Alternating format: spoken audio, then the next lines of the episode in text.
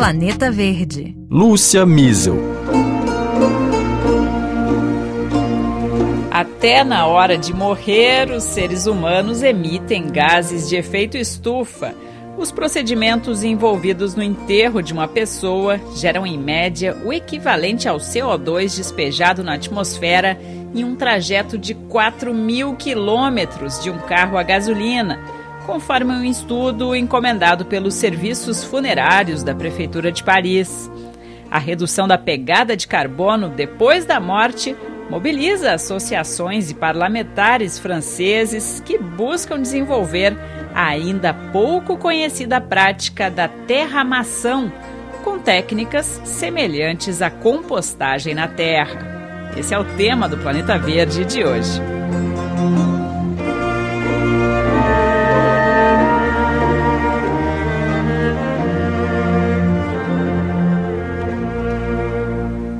A terramação, ou humusação, como também é conhecida aqui na França, consiste em poder enterrar o corpo diretamente na terra, sem um caixão e recoberto por fragmentos vegetais que facilitem a decomposição por microorganismos antes de se transformar em humus, que poderia ser utilizado como adubo natural, como na compostagem.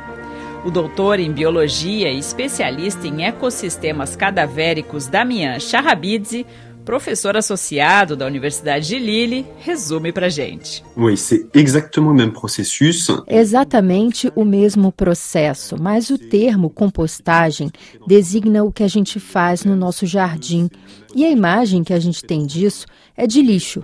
Então, o termo compostagem humana é considerado pejorativo e outras opções foram propostas. D'autres termes qui ont été proposés só que atualmente o procedimento é proibido em praticamente todo o mundo, à exceção de alguns estados norte-americanos.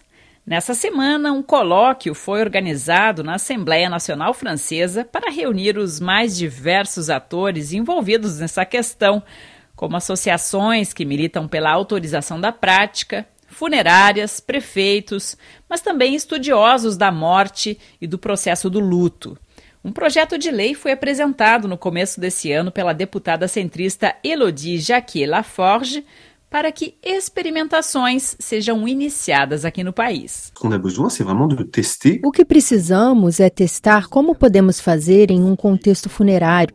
O que precisamos controlar, quanto tempo vai demorar para que o processo seja eficaz, sem risco sanitário, e, ao mesmo tempo, respeite os mortos. Euh, e que soit dans le respect des défunts. Pierre Brenner, presidente de uma dessas organizações, a Homo Sapiens, explica que atualmente a lei francesa proíbe o enterro sem caixão e o sepultamento deve ser feito em covas com no mínimo um metro e meio de profundidade. Euh, Hoje nós colocamos o corpo num ambiente pobre em matéria viva, sem oxigênio. Isso induz a uma decomposição mais problemática, com produção de toxinas, e não uma decomposição natural que leve ao humus. As matérias orgânicas devem estar sobre o solo e não embaixo. Toda a microfauna dos primeiros centímetros de solo se alimenta das matérias orgânicas e poderá, pouco a pouco, transformá-las em humus, que se tornará fértil.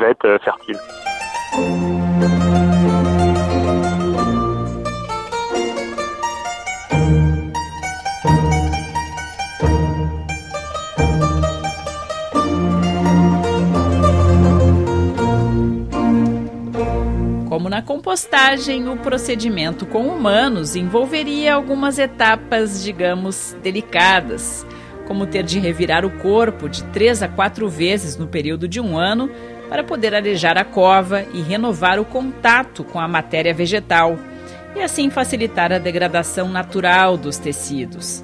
A decomposição gera elevação da temperatura cerca de 65 graus suficientes para neutralizar a maioria dos vírus e bactérias que poderiam ser foco de contaminação.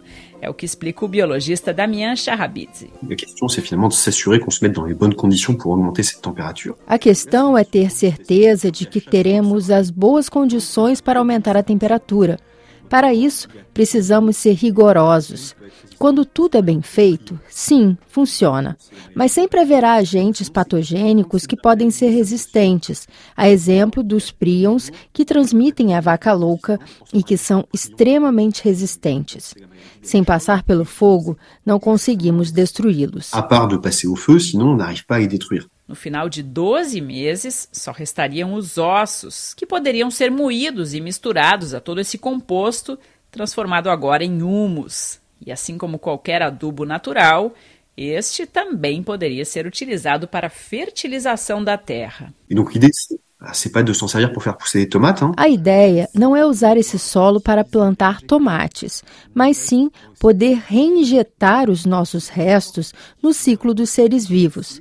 Poder plantar uma árvore é uma solução que pode ser apreciada pelos familiares e próximos para quando eles quiserem visitar o ente querido. Na ausência de autorização legal para essa prática, ainda faltam estudos comparativos sobre o impacto ambiental das tradições funerárias. Uma pesquisa de 2017, realizada a pedido da Prefeitura de Paris, mostrou que a cremação representa 3% das emissões médias de CO2 de um adulto no período de um ano, e o sepultamento quase quatro vezes mais, chegando a 11%. O enterro tradicional ainda deixa um rastro de poluição, como o concreto usado no túmulo e a decomposição da madeira dos caixões, que é tratada com produtos químicos tóxicos, como poliuretano. Pierre Brenner complementa. Eram 233 quilos de CO2 em uma cremação e mais de 800 quilos em um enterro, sendo que na cremação as emissões vêm mais da combustão de energias fósseis e no enterro vem do transporte de todo o material necessário para o sepultamento. Nos dois casos, temos a intenção de proteger o corpo de uma degradação e do seu contato com a terra portanto, com o ciclo da natureza. Isso gera um custo energético, logo, um impacto ambiental. Com a terramação, não tentamos mais nadar contra a maré e sim nos reintegrar no ciclo natural. Bem de se.